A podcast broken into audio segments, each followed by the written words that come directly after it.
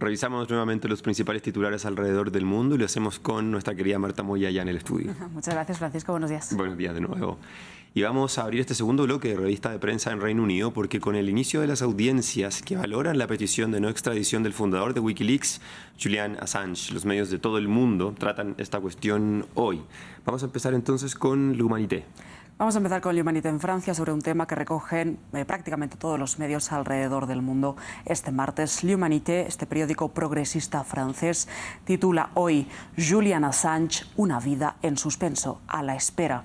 Como decimos, eran dos días de audiencias en Londres de vista judicial y mañana por la tarde se podría saber la decisión de los jueces que tendrán que valorar si, como dijo el Tribunal Supremo de Londres en 2022, Julian Assange debe ser extraditado a Estados Unidos. L'Humanité dice que Julian Assange es textualmente un símbolo para la libertad de expresión y la libertad de prensa que ahora está en peligro. Exactamente.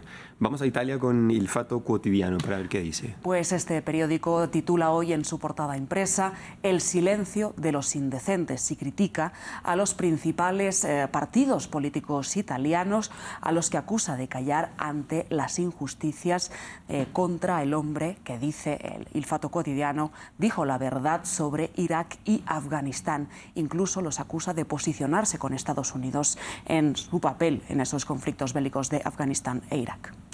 Hay otro periódico belga que también tiene mucho que decir hoy día.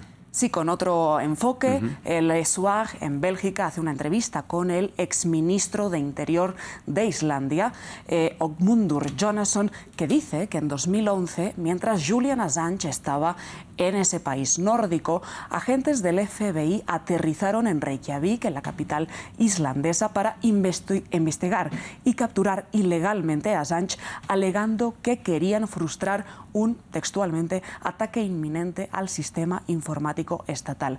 En una de las citas de esta entrevista, Jonasson dice al Soir, al principio no hablaban ni de Wikileaks ni de Assange, pero después los enviados del FBI afirmaron que querían tenderle una trampa con la connivencia de un ciudadano islandés y, por tanto, construir un caso penal contra él en Estados Unidos ribetes y aristas distintas todas entre sí, pero que se centran en un mismo caso. ¿Cuál es eh, la opinión o qué es lo que dice The Guardian? Pues el Guardian, por su parte, dedica a Julian Assange un editorial en el que esgrime las razones por las que el periodista no debería ser extraditado a Estados Unidos y dice textualmente en una parte de este editorial, enviarlo a juicio allí en, en Estados Unidos sería un acto inaceptable contra el fundador de Wikileaks y también para el periodismo. Y también hay una opinión que es bien eh, eh, que está bien destacada en The New York Times. El New York Times, una opinión que eh, firma James Kirkich y que titula La extradición de Julian Assange amenaza la libertad de prensa.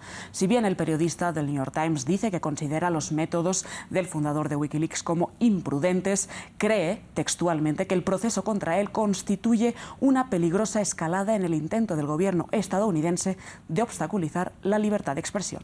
Es probablemente un tema que va a escalar, tú mismo usaste ese concepto. Sí. ya llevamos muchos años y veremos cómo queda. Veremos cómo queda entonces. Vamos a repasar ahora un reportaje bien interesante que publica Al Jazeera acerca de cómo los fake news con inteligencia artificial están inundando la campaña electoral en India. Así es, Francisco, un ah, reportaje que titula Democracia Deepfake.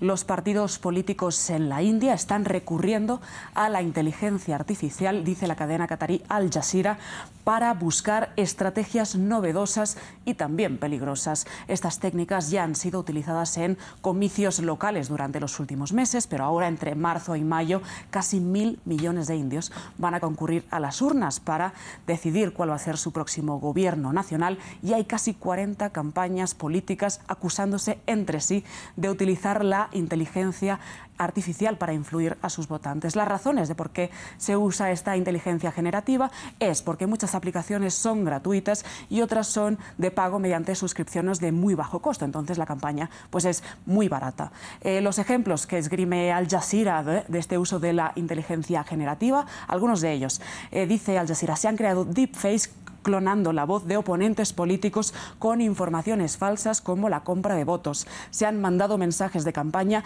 en diferentes idiomas modificados con la inteligencia artificial y se ha utilizado y modulado la voz de candidatos para mandar mensajes personalizados perdón, a través de WhatsApp a miles de votantes incitando al voto. Esto también ha llegado, por supuesto, al partido gobernante, al BJP de Narendra Modi, y ya hay voces que dicen que hace falta una regulación de la inteligencia artificial en campaña electoral y tildan este uso de la inteligencia generativa como una amenaza para la democracia, aunque pues por timing ya va a ser un poco difícil, yo creo, regular esta inteligencia antes de las elecciones. Sin duda, se necesita una regulación. El problema es que regular la inteligencia artificial como ya va no creo que sea tan fácil. No creo.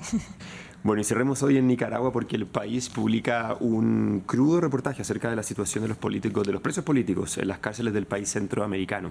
Sí, eh, Francisco, es un reportaje que firma Wilfredo Miranda y que nos habla textualmente de las nuevas prácticas arbitrarias de la justicia obediente al Ejecutivo sandinista en Nicaragua.